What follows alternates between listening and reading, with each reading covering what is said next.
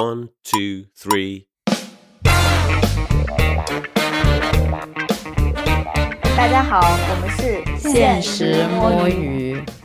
呃，现实摸鱼呢，在过去的几期节目中，其实聊过挺多期娱乐圈的。我们聊过内娱，聊过 TVB，也聊过日语。那今天呢，我们打算借这个机会来聊一聊韩娱。那我们今天的这个切入点，其实是从韩流这个角度，更多的想要去聊一下我们四位主播对韩国文化的一个认知、体感，以及想要跟大家聊一聊关于文化输出这么一个事儿啊。其实呢，我们四个人可能对于韩娱都不是非常资深的用户，一上来就免责声明。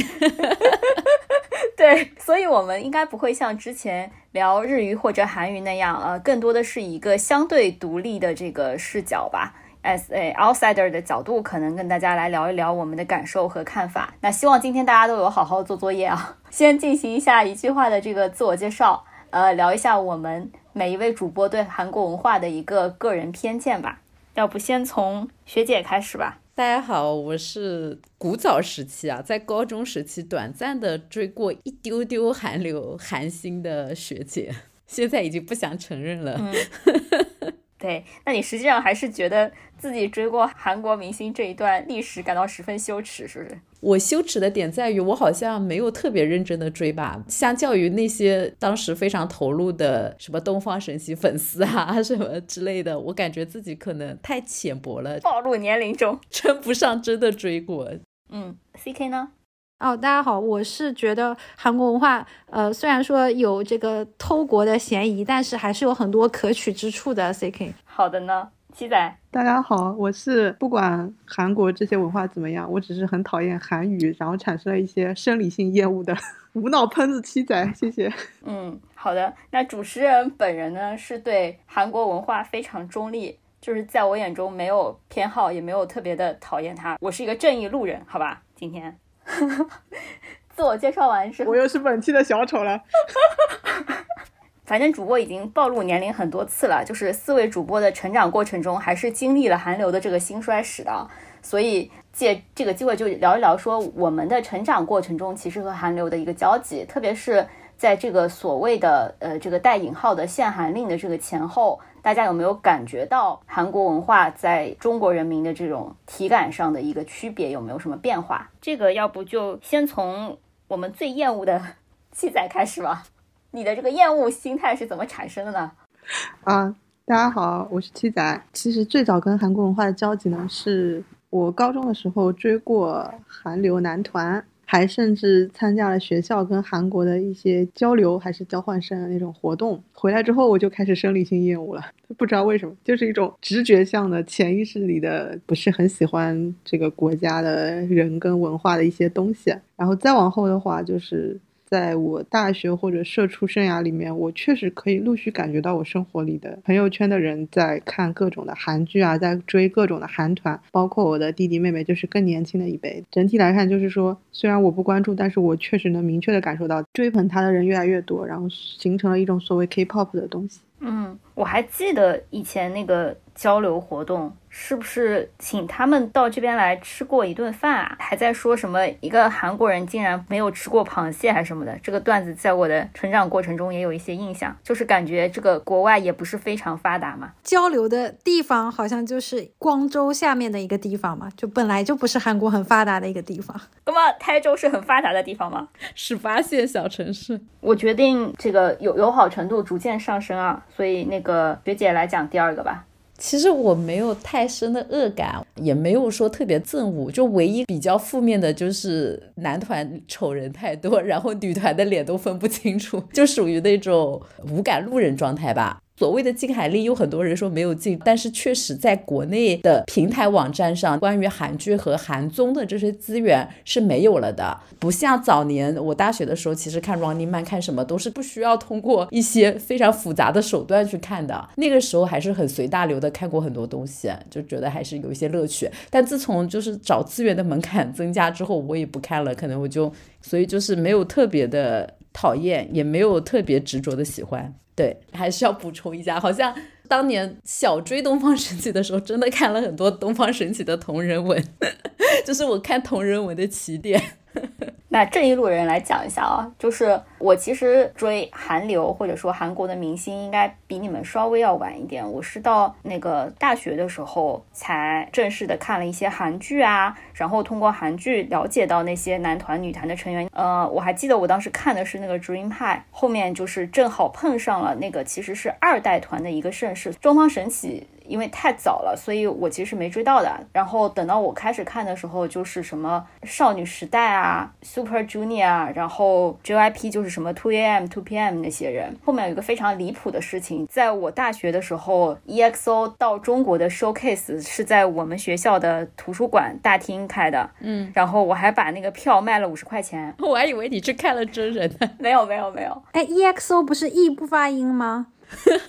可见桑尼不是行星粉啊，对我不是地团粉。后面就是我发现韩语是一门非常容易入门的语言，就是因为它不是象形文字，就它其实是声母和韵母，然后你都认得的话，拼起来你就可以读它所有的这个字了，包括它的那个发音啊什么，其实不是和我们东南沿海都会有些像嘛？是的，我到了后来就发现看韩剧啊什么之类的，我就慢慢的发现不需要字幕也能听懂一些东西，然后就非常有乐趣的开始了深入的什么看韩综啊、看韩剧的这个过程。所以有一段时间，其实我是比较沉迷于韩国的娱乐圈的，然后包括那些乱七八糟的什么 fan club 啊那种什么，我可能都有参加过。但是到了限韩令那个时候，差不多其实正好是我可能工作开始逐渐有一些忙的过程，所以我不太确定是说真的是因为限韩令的影响，还是因为。我自己花了比较少时间再去追星了的影响，大概也是在一五一六年差不多开始，我就觉得这些东西已经慢慢的离我远去，好像我周围也不太能听到这些东西了。加上那个时候不是内娱又比较繁荣了嘛，后面就开始什么国内的那些偶像练习生啊，什么东西就出来了。但是近几年我又觉得他们有一些声音了，但这种声音是通过国内听到的，更多的时候好像韩娱或者韩流。韩国文化出现在我周围的时候，都是带着审判或者是反思的这种声音出现的。一的是什么？韩国文化输出的非常厉害，中国人要反思，或者是中国和韩国文化非常对立，不是我审判你，就是你审判我，就这种嘈杂的声音会非常非常多，就他们的存在感好像近几年又强了起来。这其实也是我为什么想要去讨论一下原因。好吧，我们请 C K 老师来讲讲。我觉得 C K 老师可能是近几年对于韩国文化相对比我们接触的会更多一些。我接触韩国文化其实是小时候第一次韩剧流行的时候，那个时候还是安在旭、崔真实啊，就是非常早的那一波人。我记得那那个电视剧叫《星梦奇缘》，然后呃，我是跟着我姐姐一起看的。读初中的时候，我在看一堆言情小说，然后我同学就塞给我就是韩国作家金河人的那些什么《又见菊花香》什么，就是一堆奇奇怪怪的那种言情小说。再到高中的时候，是因为我的后桌他非常喜欢 Super Junior，我们整个班级的。女生就都被他带的喜欢 Super Junior，甚至于那个时候我们那个文科班只有十三个男生，那十三个男生还自称自己就是 Super Junior，就 那段时间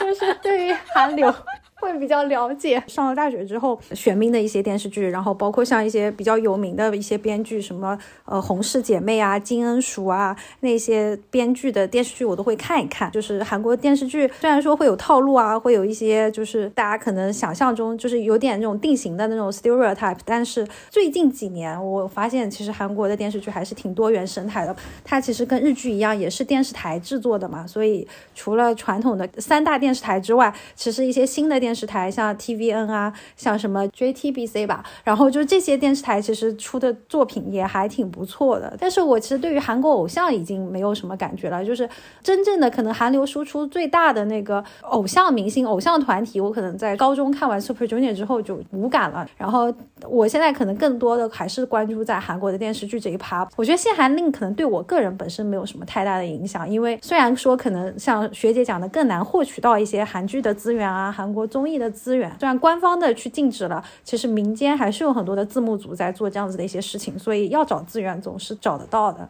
OK，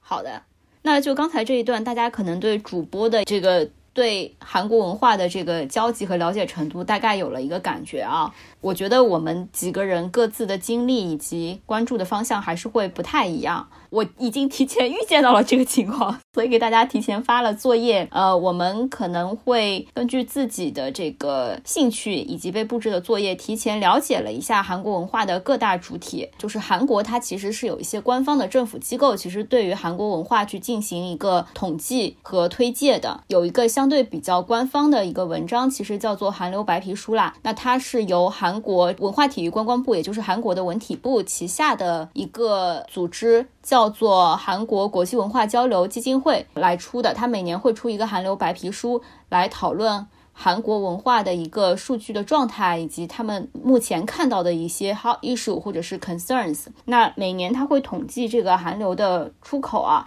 其实，在二零二一年的话，韩国文化的出口内容达到一百一十五亿美元，比二零二零年可能增加百分之六到七。比五年之前增加百分之九十二。按照这个文化的类型，就分成了，比如说像这个电竞啦、音乐啊、出版啊、电视节目啊、动漫啊之类之类的。那我们基本上就是每人认领一趴来做一个沟通。电竞虽然是个大头，但是因为我们四个人都对电竞又没有兴趣，又没有知识储备，所以就不好入竞圈了。所以电竞就被我们无情卡掉。电竞以后我们单开一期来好好学习一下再讲吧，因为值得讲的太多太复杂了，不管是利益啊还是纠葛。主要对丑男过敏，我好不容易拉回来。所以我们接下来会 cover 到的主要会包括到 K-pop、韩剧、电影。然后还有 A C G 和体育体育产业，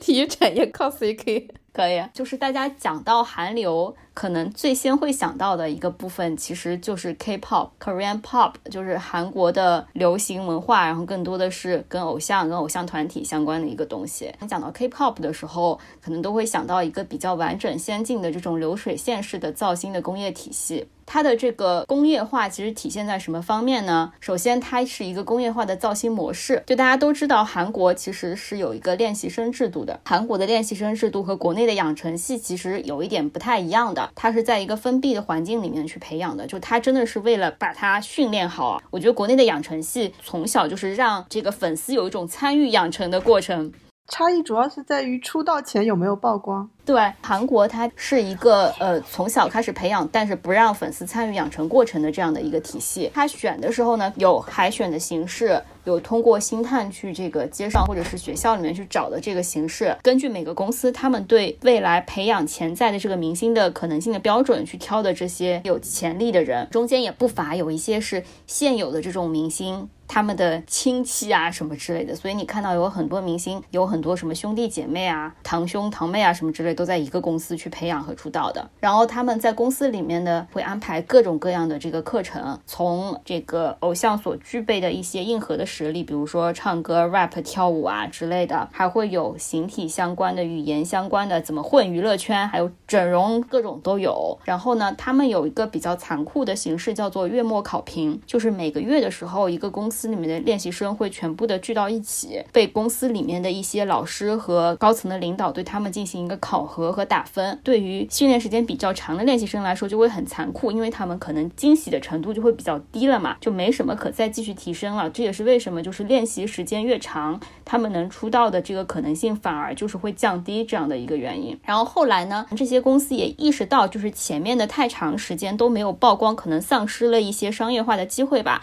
所以，大概在我大学的时候开始看的时候，就已经能看到挺多他们会把出道战或者说出道的这个过程当成一些综艺拍出来，能够早一点的让他们接受市场的这个评价。可能有一个加速的路径，大家都比较清楚的，就是 Produce 系列，就是那个幺零幺体系，这个可能是加速这个练习生出道成为明星的这样一个过程。这个韩国每个公司在挑选的时候，可能他们的这个挑选的喜好会不太一样啊。但是有两点，我个人是觉得每个公司都会去考虑到的，一个是他要去看这个人的 star 性，就是他的独特的个人魅力吧，看他能不能得到观众的一个喜爱。但是相对来说，我觉得呃，韩国的偶像就是比中国的这种偶像可能更强调他是有一个基本的技术门槛的要求的，这可能是我自己的一个偏见。就我觉得国内有很多偶像，他们的基础技能很差，唱歌跳舞这些硬核的技能很差。但在韩国的话，我觉得他们出道是有最低的门槛的，就这个门槛是蛮高的，就没有人就很懒，只能讨观众喜欢这样子的。然后呢，除了这个造星的模式以外，同时韩国的这个创作本身也是一个非常工业化的流水线的这样的一个模式。他们每个公司可能都养了一些这种熟悉他们公司的这个音乐性格的这个作曲家，出那个音乐的时候是考虑这个音乐的中毒性，而不是真正音乐的艺术性啊。所以有很多韩团他们火的那种曲子就是粪曲，但是它很红。最近几年还会出很多这种拼接神曲，就是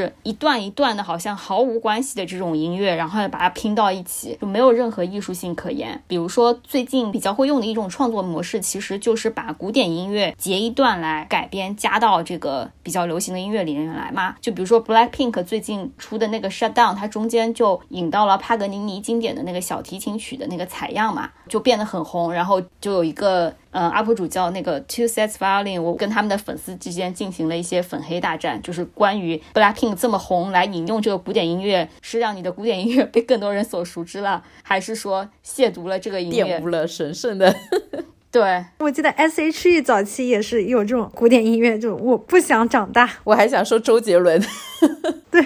对，比如说台湾或者香港，其实也都是他们工业化的水平比较高的时候，他可能就会搞出一个套路来嘛。这其实我觉得也是作曲家的一个偷懒的方式。我个人其实不太能够欣赏很多韩团的这个音乐，但是我比较能欣赏的其实是他们就在这个音乐当中加上了这个舞台表演的创作的部分。就是我个人是觉得听 K-pop 的音乐的精彩程度。是远不及你去看他们的舞台的，嗯，就是他们的舞台的那个魅力比音乐的魅力对我来说要更大一些，也是我本人其实最早开始知道什么开麦、半开麦、消音，知道随机舞蹈，那是因为真的是韩国发明的，没想到吧？Doesn't matter，就是大家对于舞台的关注度会非常高嘛，所以才会有各种各样这种东西。然后韩国它不是有一些年末的舞台，因为它的 K-pop 团体有很多，大家又很有心去做那些舞蹈，所以你真的会看到很多那种什么很强的这种合作舞台啊，或者说改编的二创的那种舞台啊，我觉得是国内的。很多偶像或者歌手在这个跨年舞台上精彩程度真的是差非常多的。此处好像变成了一个韩吹，但是我确实是觉得，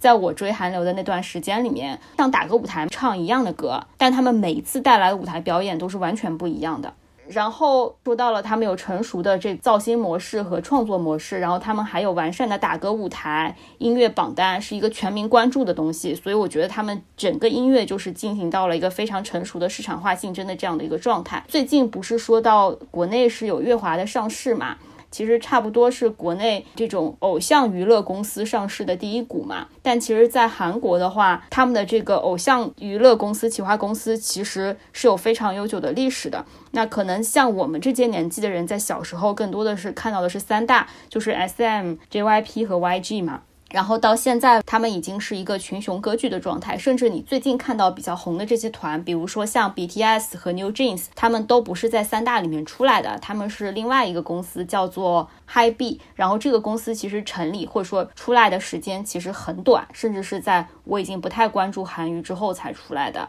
他们的偶像团体其实也有，因为它发展的不同的历史，大家会去争论说它是一代、二代、三代，就它会有自己的一个发展的周期，有自己的 cycle 了。这些我觉得都是它一个完整的工业体系的一个部分。最后我就讲一下，就是作为韩流最大的标签，K-pop 就是韩流的一个出海的盘头兵。最早的时候，韩国文化闯亚洲。我印象中，其实就是日本是东方神起和宝儿去冲的，然后当时来到中国的，比如像 Super Junior 和 EXO-M，到后面像 Psy，还有现在 BTS、Blackpink 这些，整体来说，K-pop 就是起到了一个帮助韩流走向世界、被更多人所熟知的这样的一个作用吧。你们有什么要补充的，或者有什么要讲的吗？那你评价一下五代男团、女团。就是我研究了一下，五代是中国的一个代际的算法。就是还有人为了这个团是四代还是五代，怎么算这个代，在那里吵的，我觉得也真是有趣啊，确实是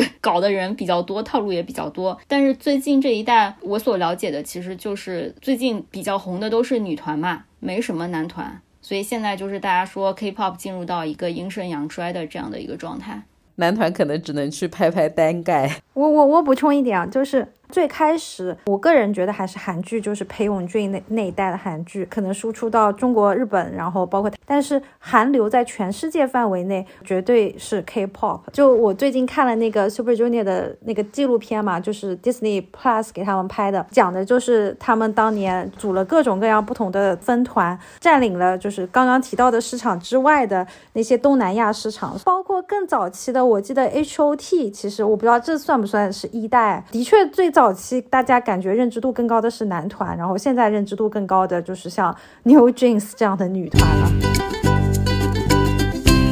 然后是这样的，综艺这一趴，因为桑尼实在没有时间，所以我决定把这一趴卡掉。然后除了 K-pop 之外，其实我们这一代的人吧，最开始接触到可能都是通过韩剧。我们请这个韩剧小能手 C.K 老师来给大家理一理。韩剧小能手绝对不敢当，因为。嗯，我看韩剧还是不太全面的。韩国其实，嗯，是有三大那个电视台嘛，传统的 KBS、MBC 还有 SBS。那最开始就是这三大电视台其实奉献出了很多经典的韩剧，然后韩剧也是看这个导演跟编剧的组合，就编剧本身其实也是比较强势的啊，也有比较大的一个话语权。韩剧整体它的这个编剧的生命力还是非常的旺盛的啊。然后像我的解放日志的这个编剧，他之前也写过一些什么又见吴海英啊啊，我的大叔啊这样子的一些剧，就是韩剧呃最开始进入中国应该还是呃叫什么凤凰卫。是中文台，然后以及一些地方的台，因为我最开始就是在我们当地的这个电视台看到，呃，放这个安在旭，安徽卫视也放过像《天国的阶梯》啊这样子的剧，然后以及湖南卫视，然后慢慢慢就是打开了一些市场，也是有很多的这个韩流明星嘛，像是这个什么《蓝色生死恋》啊，《情定大饭店》啊，啊，像宋慧乔、李秉宪、玄彬这些，真的是我们小时候看的这些明星，然后现在还能够活跃在荧幕上，感觉还韩。剧本身的造星能力也是挺强的，而且他们有些明星也可以办一些所谓的什么粉丝见面会，然后也可以去什么东南亚各国，去这个什么台湾呐、香港啊都转一圈。韩剧本身跟韩国电影还是一个非常有弊的一个状态啊，就是拿玄彬为例吧。呃，因为我比较 了解他，就是他虽然拍过很多韩剧，收视都很好，但是他在电影这一块，其实，呃，拍的一些什么协商啊、共筑啊这些电影，其实可能票房并不是那么的高，或者说他的号召力在电影圈的这个地位，其实远远还是不够的。因为韩国电影这一块，呃，下面七仔也会讲嘛，还是一个存在所谓的中五路嘛，就是真正的韩国最顶级的演员还是在电影圈。近几年来，随着 Netflix 啊，然后包括像这个其他的一些电视台，就是 TVN 啊收费台，然后。呃，JTBC 这样子兴起之后，韩剧的类型还是越来越多多多元化、多样化了。然后韩剧本身它也是跟日剧一样，它是采取周播的形式，就是每周可能播个一集两集。它的一个制作，包括它的一个走红，也还是有一个时间氛围的。呃，我自己的体感啊，也不说近几年来，好像《来自星星的你》已经是十年前的韩剧了。然后像这个《爱的迫降》啊，像《鬼怪》啊。啊，像什么《太阳的后裔》呀之类之类的这种剧，基本上每年韩剧都会出一些典型的所谓的谈恋爱的，还是以言情男女主谈恋爱的这种爆款大爆款。但是呢，还是会有一些就是描写不同的生活的，像去年很火的有一部讲一个有这个自闭症的一点倾向的一个律师，像是韩国编剧我自己非常非常喜欢的一位叫卢锡金的编剧，他就他写的韩剧可能不是那种最传统的讲谈恋爱的剧，他他甚至会专门写老老年人的生活。比方说，我亲爱的朋友们啊，然后会写那种群像剧啊，有一部叫做《我们的蓝调》这部剧，今年被台湾的 Netflix 去去重拍，所以我感觉就是韩剧本身，它在一个以最开始的言情剧，俊男美女谈恋爱，当然有什么狗血啊、失忆啊、什么车祸啊、什么四角恋啊，男一男二、女一女二扯扯扯不清楚的这种情况下，现在已经进化到了就是可以非常清清爽爽的主线谈恋爱，然后副线干一些其他的事情。进行不同的一些职业都能讲得很好，讲得很专业的一些职业剧啊，以及就是说一些小众的议题啊、人文关怀啊这些，就是韩剧的编剧还是非常的多样化，以及韩剧的编剧一直在做持续的创作跟持续的这样子的一些调研采风，可能大家能接触到的韩剧都只是其中的一小部分，包括我自己也有自己的观看韩剧的偏好，但现在韩剧的生态还是非常的丰富的，韩剧的生态甚至可能比日剧更丰富啊，然后当然比我我们的国产大陆剧也是更丰富的啊。好了，这期形象我们从今日改金韩了。我自己有一个感觉啊，就是因为刚才 C K 讲到说韩国的那个娱乐圈电视剧和电影中间有有不可逾越之壁嘛，这个我觉得在中国好像也是这个样子的，但是我感觉在韩国偶像和电视剧圈之间有一个不可逾越之壁，但是在中国是没有的。中国偶像就时间不够久，再久一点就会有了。现在流量已经逐渐形成人人喊打的形式了。就是说，我们偶像元年是二零一八呢，还不够久。大家只看到了流量捞钱快有红利，还有一帮不要钱的粉丝打手。因为韩国其实有很多男团、女团的偶像已经很红了嘛，然后确实也很能赚钱。但是他们好像我不知道是因为韩国文化的关系还是怎么样，他们就是天然好像要低等，然后粉丝也默认他们会低等。然后就是类似于偶像去参加一些什么年末大赏啊什么之类的，合照的时候偶像都只能什么蹲在一边。然后所有的位置都要让给演员之类的。其实日本也是的，搞笑艺人也可以踩渡边麻友的头。但是为什么你们感觉杰尼斯会好一点？是因为杰尼斯是日本一超多强里面的大事务所之一。那就是说，在韩国因为没有这种一家特别强的事务所，所以呢，他们也不可以踩 BTS 的头，是吧？可以踩吗？现在 我感觉跟大事务所是有关系。的确，就是刚刚三里讲的偶像，然后跟那个演员以及电影演员之间的壁是比日本，包括比其他地方都要更明显的。可能本身因为韩国的娱乐圈它还是这个分分类比较明显，包括它那个偶像组合在推这个 idol 的时候，就以 Super Junior 为例吧，他就是会有一些人就是唱歌更好，有些人跳舞更好，有些人专攻演戏。呃，像之前 Super Junior 那个金基范啊，就是金启范，他就为了演戏，他就都淡出了。没有续约怎么样？但是他在演戏上还是不能取得一些突破，可能还是因为编剧、制作人他的一些这个话语权还是比较强。他的编剧跟制作人，我自己个人感觉还是比较喜欢去沿用一些个人的班底，或者说对于这个演员的一些要求挑选的还是比较高的，因为他们都会进行一些剧本的围读嘛。你这句话就暗示了 idol 比较低，就他们要求会比较高，但是 idol 也不是说不能够成功转型呀，也还是有一些像那个《请回答一九八八》里面那个德善。他也是那个 idol group 的嘛，像之前那个二五二一的那个女二也是 idol group 的。韩国人我觉得有一点还是挺好，他还是有一些什么剧本围读会啊，讲电视剧制作生态的几部电视剧，像他们生活的世界、什么 on air 之类的，这这些电视剧我觉得大家看一看，可能就会对韩剧的一些模式，对于他的一些演员的一些构成，包括怎么去准备一些作品，会会更加的了解吧。我讲一下，因为我在做韩影的功课嘛，我也发现韩剧跟韩影之间的演员上升通道是我。看到的东亚三国里面卡的最死的，然后我自己也在想这个问题，跟日本就没办法比，日本是日剧要比日影高贵的，我们就不讲了。然后在韩国跟我国的这个差别，我觉得一个是韩国这边的一个阶级制度差异跟等级分化会更加严重，然后大家对于这个会自然而然的会把这个知识套用到了影视圈的特点上。然后另一个，我觉得在我们国家近五到十年的一个影视制作范里面，还是资本说话，会有更多流量导向的一个使用特征，然后会导致说我们在用新演员上可能会有一些更加容易上升。第三点可能就是我们中国电影实在是太容易拍了。我看到有一个影评人讲的很细，说中国的观众实在是太容易被满足了。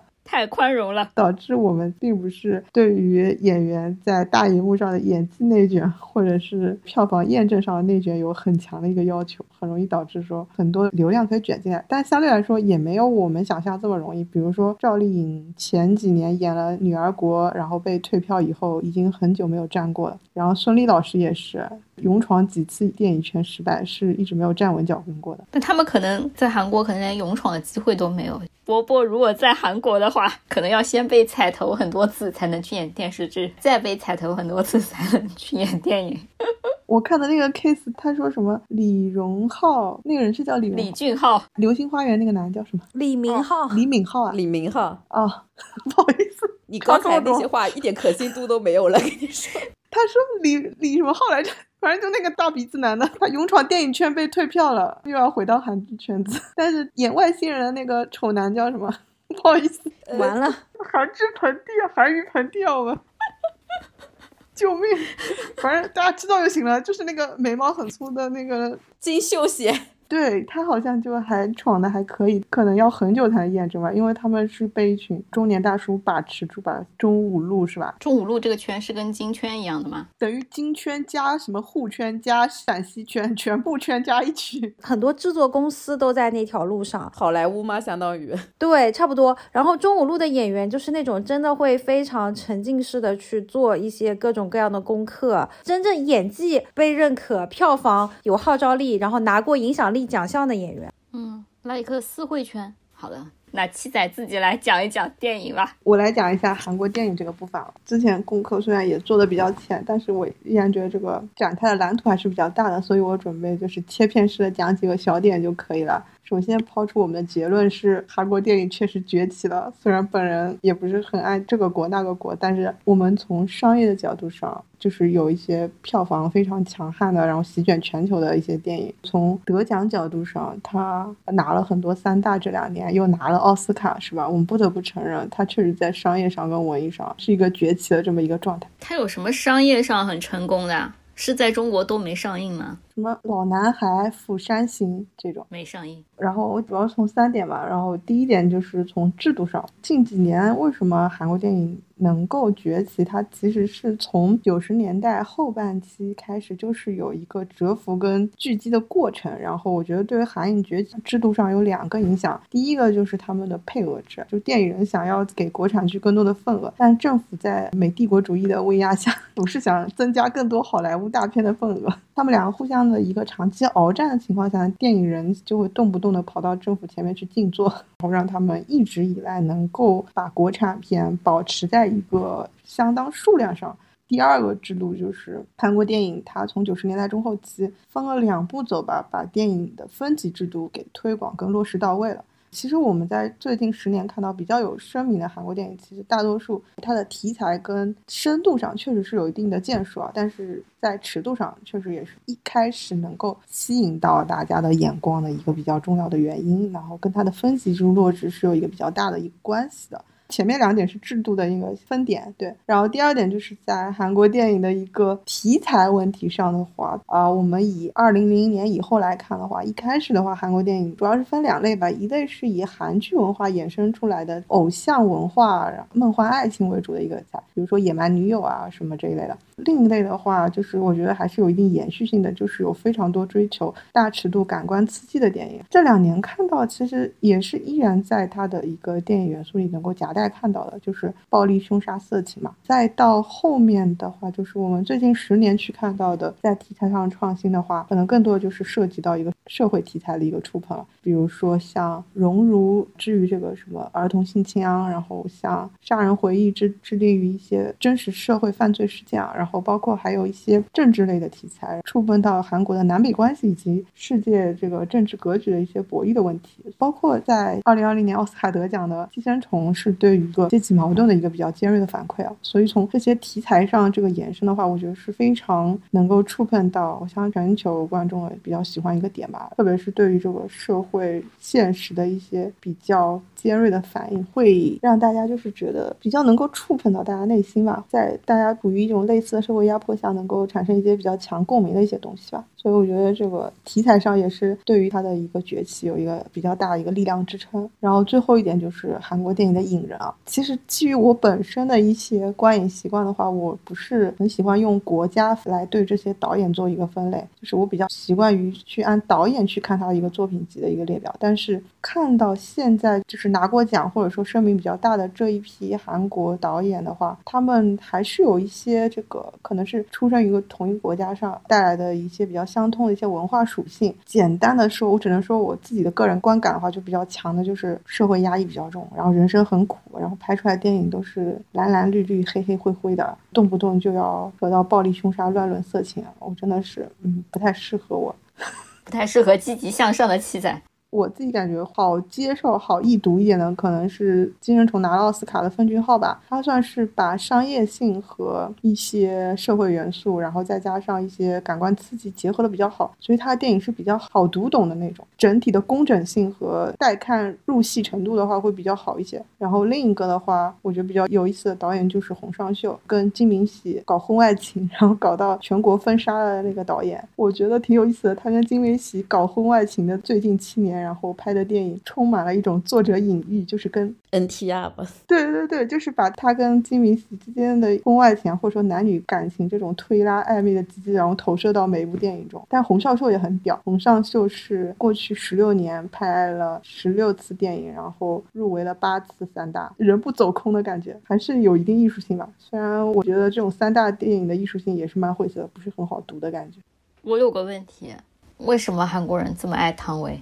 哈哈哈，我觉得可能有这么三点原因吧。第一点是。韩国人一直有一个比较强的女神，就是王祖贤。王祖贤跟汤唯，我觉得在面部结构上还是有一定相似性的。当然，汤唯脸更扁、更肉一点，但她们眉骨这种平直性，然后跟整体她的五官没有很出彩，但是五官的排布很均匀、舒展，这种气质性，我觉得很相近的。所以我觉得还是有一定的延续性的。第二点的话，可能是因为汤唯拍了《色戒》吧，《色戒》是好多人心中的女神，就觉得李安把汤唯这种既稚嫩。又魅惑，然后又纯真的这种感觉拍的很极致的，就是汤唯等于王佳芝这种形象吧，在很多人心中缪斯的形象，然后影响力很大。包括他后期在韩国又拍了《晚秋》这个电影的话，也是延续他这种文艺又有点迷离的那种那种感觉嘛。最后的话，我觉得就是，哎，我忘了第三点是什么，就这样吧。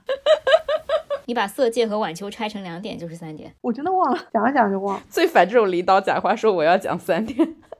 就真的想到了三点。但是我觉得吧，我觉得汤唯真的还挺好看的。汤唯的好看属于你要放到电影里面的好看。虽然她的脸不是章子怡那种骨骼精确极致的那种电影脸，但是她的气质跟氛围就很容易写故事。关于韩影，大家有没有什么要跟七仔来探讨一下的？我还想补充一个点啊，其实韩国电影早期也的确挺受香港的一些影响的，然后包括像张国荣啊这批人，包括像香港的一些流行音乐、流行歌曲，对韩国的影响都挺深的。能在一些电影啊、影视剧啊，包括像那个《请回答一九八八》这样子的一些电视剧上听到这样子的一些对于香港明星的讨论。对的，因为其实跟我之前讲的一样，就是韩国九十年代是一个被外来文化入侵压垮的不行的时代。好的，那我们已经聊完了大头 K-pop 韩剧，然后还有韩影啊。在这个文化门类下，其实还有一些大头，包括像这个 A C G，包括的动漫和游戏，然后另外还有体育产业等等。这些学姐能给我们做一个介绍吗？本来给我的命题是 A C G，但是这里面啊，我感觉每个都可以单独拎出来做一期，所以我果断的拒绝了桑尼只挑了其中的动漫来做了功课。我觉得我们年轻的时候应该都比较了解的一部剧就是《浪漫满屋》吧，它其实算是韩漫。改编剧最早的一部了，就是零四年。大家有没有回忆起瑞那张丑脸？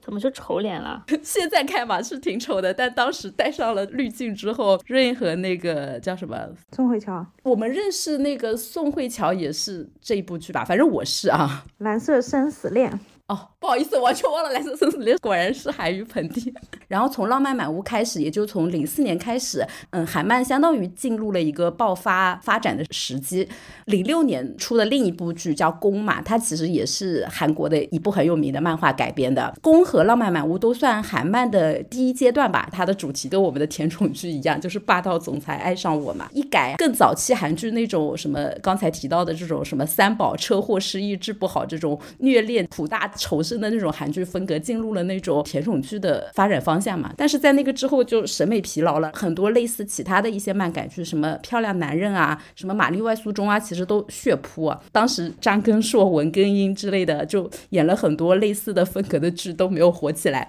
直到这个他的第二阶段，就是一四年的那部《卫生》，它其实在国内不是很有名，但是在韩国当地相当于是一个里程碑式的漫改剧，因为它从那个甜宠剧霸道总裁的那种风格走向了那种世情剧，就是更普罗大众的、更现实向的一个漫改时代，世情漫改时代。其实也很像韩国电影的发展，它就是题材更着眼于就是韩国社畜的这种沉浮路，更走走向现实这个道路嘛。但真正百花齐放的，应该是从一七年开始，各种各样。样的题材就有梦幻的，也有这种现实残酷的各种交融的剧，比如说《金秘书》这部剧就是讲男女职场恋情的。这怎么学姐讲的全是被拍成电视剧的漫画？韩国它的漫画发展其实，在早期这段时间就是通过漫改剧起来的，尤其是输出到中国和日本。所以我这一趴讲的全是漫改剧。其实这几个阶段看看好像是剧的风格，同时也是他们漫画风格的一个转变嘛。就是从单一的这种霸道总裁到这种偏向于事情的漫画，再到现在的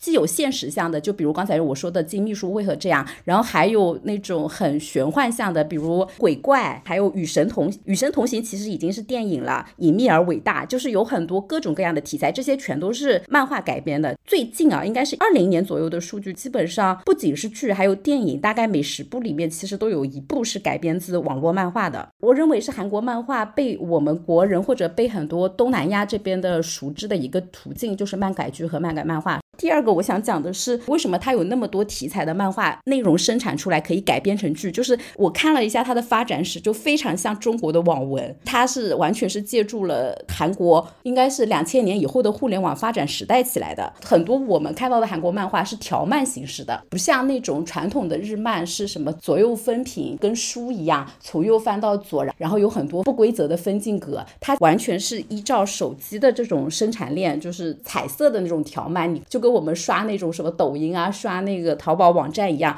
持续下滑出内容的，就因为它的漫画内容的起飞，就完全是跟着韩国的互联网行业一起起来的。反正就两千年初的时候，两大搜索引擎网站吧，这两个名字我不太会念啊，就是 Naver 和 Dam 啊，D A M N，韩国非常有名的两个搜索网站都投了巨资去做条漫这件事情，就跟起点网文一样，就签约了很多作家，通过条漫的这种连载，提升用户。在这种搜索引擎网站的粘性，从而发展出来的一个漫画形式，就叫网络漫画，也是我们这边经常称的条漫嘛。这个真的就很像我们的网文，内容非常的良莠不齐。通过海量的作者、海量的签约，它的很多费用不是通过用户的付费阅读来实现获利，而是通过搜索引擎的广告或者这些条漫周边的一些广告去实现盈利的。然后在这样有强大资本扶持，然后互联网快速发展的这种背景下，它的内容。怎么说呢？就是你垃圾堆多了，总是会出现几部好的内容嘛。就网文里面，可能一百部里面九十九部都是垃圾，但是就是会出现一部神作。原单九百九十九部都找不到一部神，还是有的。你真的看了九百九十九部，真的是会出一部神作的。小蘑菇。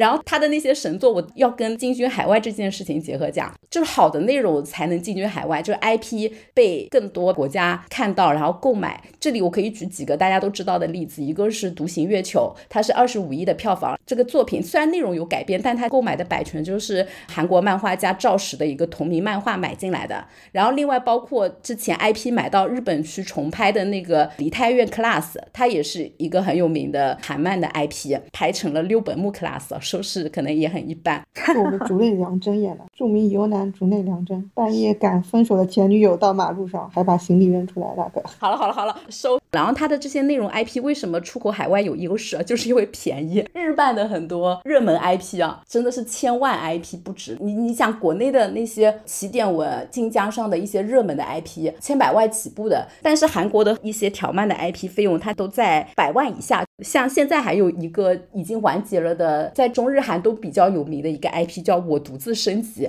超能力啊、冒险大男主，然后升级这种套路的一个作品吧。它的动漫化的那个版权是由日本的公司去做，就是有很多这种非常著名的 IP 版权输出到海外。其实二十年前中国的漫画和韩国的漫画的地位就差不多，都差不多烂，都是大量的盗版日日漫的很多内容来画一些不知所谓的东西啊。那为什么？海曼起飞的那么快，一个理由就是刚才说的互联网嘛。如果纯是互联网因素，我国的互联网的发展，中国也起飞了。对啊，那为什么我们的漫画没有跟着一起起飞？为什么我们没有这种大型的条漫的网站来做？我觉得一定是体制的错。政府也不是这么说啊，我觉得是一个是国情，韩国是一个愿意从政府视角去推动娱乐化事情的一个国情，但中国是一个比较追求意义、比较排斥这种你知道，尤其像漫画这种感觉会影响小学生读书的这种东西的事情啊。讲到政府大力支持这个点，可以举个例子：二零年文在寅还是韩国总统的时候，他就在韩国还有一个叫韩国漫画日，是十一月三号，你就知道他政府有多支持了。然后他在那个漫画日当天还带了一个呃 Webtoon 那种条漫里面有一个霸凌题材的一个什么漫画角色的口罩来庆祝这件事情。所以我觉得韩漫起飞的两大引擎就是刚才说的一个是互联网，一个就是说政府也好，政策也好的一个大力支持和助推吧。我只是案例把它放上而已，我也没想到它真起飞了，主要是也没飞到我这里。你别说韩漫，你日漫你也不看呀？哎，那我还是知道动画还是有的吧？韩国有什么呀？这韩国的动画化确实比较差，所以你看他的那个很有名的 IP，就是那个我独自升级，也是由日本制作公司去出版的。主要是我首页会有人看韩国漫画的原单，让我震惊啊。这个其实也跟刚才讲电影里面提到的一个分级制度有关系嘛，就是韩国的这种漫画的尺度是非常大的。我这里要讲一个段子，在收到这个作业的时候，就是在我染头发的时候，我就拿出手机搜了一下韩漫，然后我的某个搜索引擎上就出现了一堆黄图，我的理发师在我背后，我就非常慌张的把我的手机盖了起来。理发师跟你说交流一下。就 是真的有很多擦边球，有很多 NTR 的元素之类的，这个可能也是它蓬勃发展的一个原因吧。就是人类的劣根性，谁不喜欢看这些内容啊？这是胡乱猜测。你怎么知道中国没有啦？中国会删帖啊，中国的搜索引擎不敢直接出这些内容啊，只能偷偷的通过一些网盘传播，那它就没有办法实现商业化，对吧？不能明目张胆的投广告啊、引流啊、改编。在我对韩漫一无所知，还没有做功课。的时候，我对韩漫唯一的了解就是韩漫的耽美的双开门冰箱这个梗，我也只知道这个韩国狂攻。我不知道是因为韩国对偶像剧里面的审美影响了这个漫画，还是由于漫画影响了这些剧的审美。就是你就会看到男主有一个非常宽、非常宽，比双开门冰箱还要宽的肩。所以我觉得日本的小鸡仔 idol 应该在韩国很难闯出市场。好的呢，泛泛的这个互相科普的作业环节就结束了。后面其实有一个点，其实想要聊一下的，就是关于韩国的这个文化输出。那我们刚才在讲的时候，不可抑制的，其实每个人都聊到了自己的部分，向海外输出出口的这个部分啊。先简单的开一下头，就是说韩国把文化立国和文化输出其实是上升到一个国策的这样的高度的。其实刚才七仔讲到了，说那个在九十年代的时候，其实韩国本土的这个文化被压抑到了一个。个非常凄惨的位置啊！那韩国它其实把这个文化立国作为基本国策，也是在九八年经济危机之后，然后当时韩国的总统就金大中，他要给韩国的经济找一个新的推动力，他当时就把文化立国战略提成了二十一世纪的一个支柱产业这样的地位，希望通过文化输出来提振经济的这个软实力的一个塑造。然后到零九年的时候，韩国已经把跻身世界五大文化强国这样。的一个东西列成了他的这个国家战略计划。到文在寅时期的话，他们这个文化产业的扩张预算已经高达百分之二十，在他的国家的外交当中也是不停的去强调这样的一个内容。然后刚才学姐也有提到，他是政府在不停的助推这个东西的。然后我看了一下他的那个政府架构下面，就是在韩国的这个文体部的下面有三个政府机关是跟韩国文化的这个发展紧密相关的，一个是韩国文化产业。振兴院，那你通过这个名字就可以了解到，它其实是孵化本土的一些文化文创的产业，去特别的处理和许可知识产权，帮助知识产权去商业化这样的一些议题。那第二个就是这个韩国国际文化交流基金会，它其实是以输出韩国文化作为和世界沟通的桥梁为己任这样的一个组织。那中间就包括了我刚才提到的，他们每年会去出一些韩流白皮书这样的一些出版物。最后是一个韩国旅游组。织这些东西，它整体覆盖了整个韩流的上下游的整条产业链。像经济学家，然后福布斯这些杂志都有去做过整体的完整的产业分析。他们觉得韩国是把文化的一个产业链以及整体的扶植政策做到了一个极致来发展的这样的一个状态。对于韩国来讲，它特别特别去注重一个文化立国和文化输出，其实是因为在韩国有一个统计，就是他们有一个四倍效应。如果韩国的文化创贸易产业出口额每增加一美元的话，他们可以带动超过四美元的这个韩国商品的出口增长。他们输出文化，让你接受到韩流，更多的给他当地带来一些旅游啊、美妆护肤的这种产出啊，甚至是像泡菜、人参这些东西，都因为受到韩流的刺激而大大的增加了出口啊。所以可以看到，它的这个文化立国战略的实施以及文化输出的成效是非常成功的。我们想要来来聊一下，说我们在讲韩流经济输出的时候，它到底输出的是一个什么样的东西？我感觉韩流文化输出就是它的美学体系，整个一个从妆容到发型到打扮的一个感觉。以前没有这么多女生把脸画的比脖子还白，腮红打的超级重，脸上涂很多亮片的这种，就是一看就很韩的这种妆容，又很像爱豆妆这种东西。然后现在就看到非常多，而且网上的很多就是穿衣教程啊，还有一些发型教程啊，也都是往韩系啊这种方向去走。就是我感觉从全世界。范围来看，包括欧美那边妆容，我现在觉得也有这种韩里韩气的感觉。整个审美体系往全球进行输出吧。嗯，学姐呢？双开门冰箱。我还是喜欢这种头大肩窄的，肖战除外的这种类型。肩窄。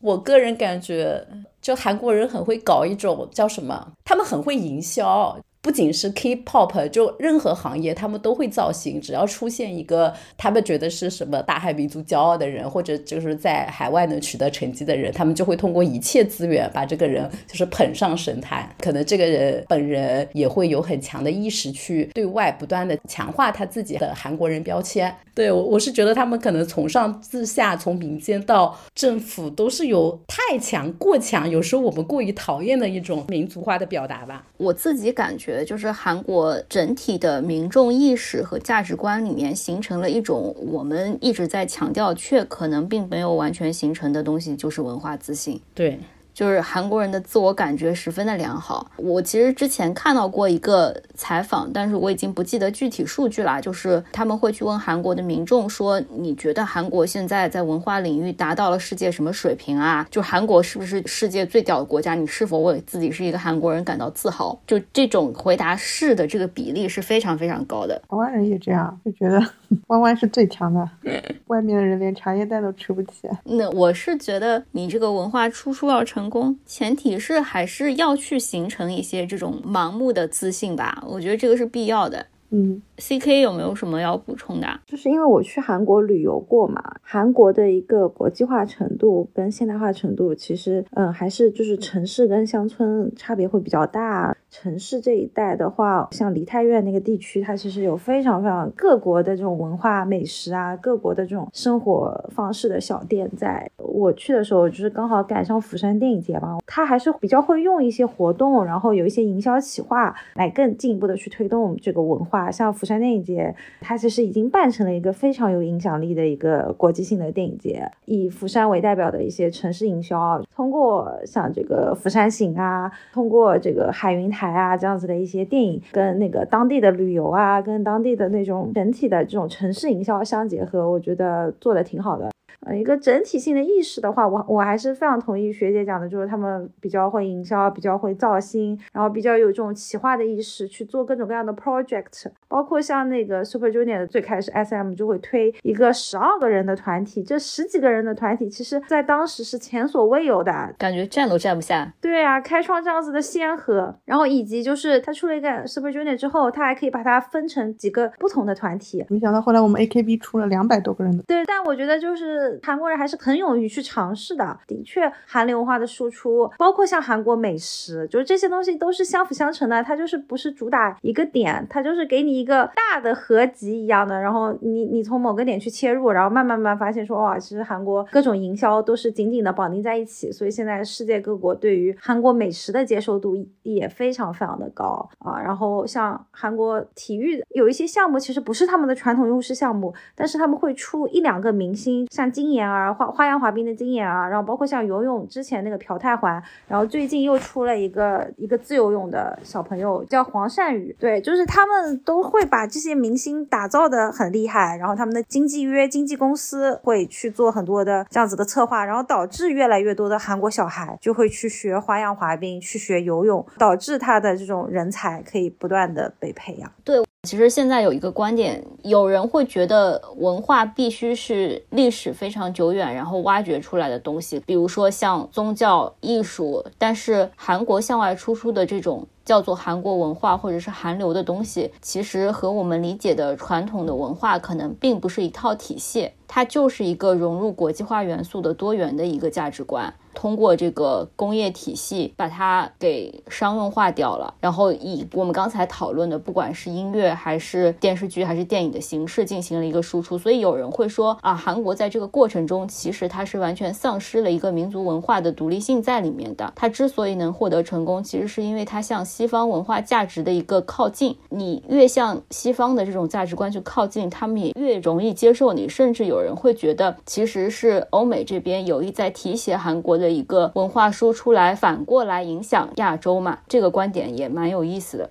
我觉得还挺有道理的。我们现在看到全球对于 K-pop 的一种消费，可能更像是一种对于流行文化的消费，里面的文化意识的内核其实也不是特别强的，可能跟我们东亚文化跟欧美那边的文化本身就是跟自己的那个文明体系就是不一样有关系吧。上一波文化输出很成功的日本，有做到了多少的一？个意识形态上的输出，只是说一种流行商品上的消费性的输出是比较成功的，但是有一个好处是，确实能够带来一些经济上的收入。嗯，对，其实他们也没有那么强的文化的基础或者文化的内核啦。他当时立为国策的时候，就是为了经济。从这个角度来讲的话，它的文化出口就是成功的。当然，在这个过程中，它其实带来了许多便利。如果你文化输出已经成功了，你再往里面夹带一些东西，就像现在他在做的一些事情，对的，就会变得非常的便利。对，就像好莱坞的这个美国梦的一个输出一样。嗯，好的，最后来总结一下吧。其实中国文化曾经在这个世界上也是输出非常厉害的嘛，不管是我们刚才聊到过的香港电影啊、音乐啊，然后甚至是曾经的像孔子学院，然后大家都愿意学中文，包括有人开玩笑说唐人街其实是中国在国外的一些小的殖民地，这会不会被剪掉啊？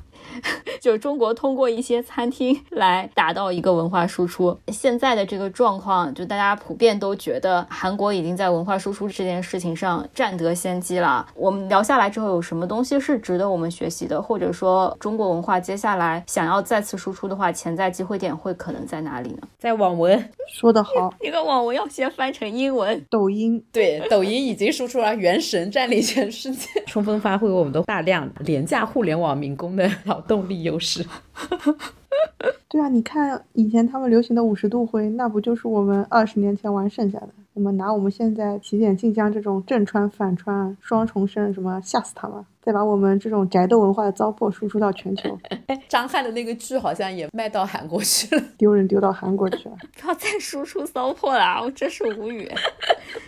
我我觉得李子柒挺好的，输出一点这种种田文的，就是要输出这种爽的这种奶头乐的东西嘛。一个是爽文、升级流、宅斗流，接着就是李子柒这种种田文，然后加点抖音的那种噔噔噔噔的 BGM。爽到就可以啊！那 C K 有没有正经的提议啊？什么不正经？中国能够输出的东西，我觉得就拿春节来讲，其实还是有很多东西是独一无二的。自贡的什么灯会啊，上海的那个豫园的那个灯会，北方很有特色的庙会，就是一些体验性的东西，我觉得才是最强的，就是能够让人人都体验到它的独特性，然后让外国人愿意参与进来体验。这个真的可以单独开一期来讲。对外输出的话，毕竟你还是要跟人家能够接受的语境更符合，或者说有一些美真的是超越地区的。就春晚虽然都很难看吧，很艳俗吧，但是其中有一些舞美的东西，有一些中国传统文化，像这次那个唐诗逸的那个，包括朱洁静的那些舞蹈里面的，有一些可以呈现的东西，可能可以做一些更好的这种挖掘跟总结，然后再进行包装，进行输出吧。这不就是女子十二乐坊当年在日本的辉煌？那我觉得还是李子柒，李子柒还是有机会的。我觉得可以将《流浪地球二》选送至下一届奥斯卡。这可以，景甜都能买个奖，我们《流浪地球》也买一个呀。你看了没有啊？没有看，但是可以蹭一蹭《三体》这个 IP 嘛，对不对？等 Netflix 上《三体》电视剧的时候，我们就把《流浪地球》拿出去再卖一卖。《流浪地球二》中又巧妙的植入了一些中国爱国主义教育，就是拿我们 Chinese 价值观震撼他们。五十岁以上的成年人，人家五十岁以上，这是青壮年，just 青壮年，好不好？你不要觉得我在反反，我是认真的。可以，好的，来，最后喊话环节。那我先喊吧。嗯，借着今天这一期播客，才让我对韩流这一块做了一些功课。然后做完功课的时候，觉得也挺好的，也算是过了一遍，以后也不用再看了。没有办法，没有办法，我依然是开头的那一个对韩韩流有生理性不适的期待。谢谢学姐，我是觉得，虽然我了解完韩漫之后，我也还是会继续看日漫，就是因为我真的适应不了条漫这种形式啦。CK，我一直觉得啊，就是韩国只要不要去跟我国去争我国传统的清明节啊、春节这种节日，不要做这种偷国的行为，就它本身的一些文化输出，包括它的一些文化包装，还是值得我们去学习的。就它的一些企划以及韩剧，我个人真的觉得很多人都能够找到自己喜欢看的韩剧类型。希望我我喜欢的编剧卢锡金可以出更多更好的作品。最后啊，就是我自己做完功课之后，就是我我以为 K-pop 输出已经很成功了，后来我发现原来这么多年还是只有赛和 BTS，BTS 可能是个 bug 吧，就是如果把 BTS 剔除了，我觉得它的文化输出也没有什么不可逾越的。我们刚才聊到中国的这些文化输出的潜在机会，我觉得还是很有希望的。希望我们这个播客再做两年，下次我们就能来做复盘，看中国文化也是能输出的，好吧？吓死我！以为你要请 BTS 来访谈。我跟你讲，BTS 出席的都是什么美国什么国家级的这种七万人体育场，那你也会韩语？那我们还是用英文交流吧。那我们本期先到这里，Shoes 拜 on, 拜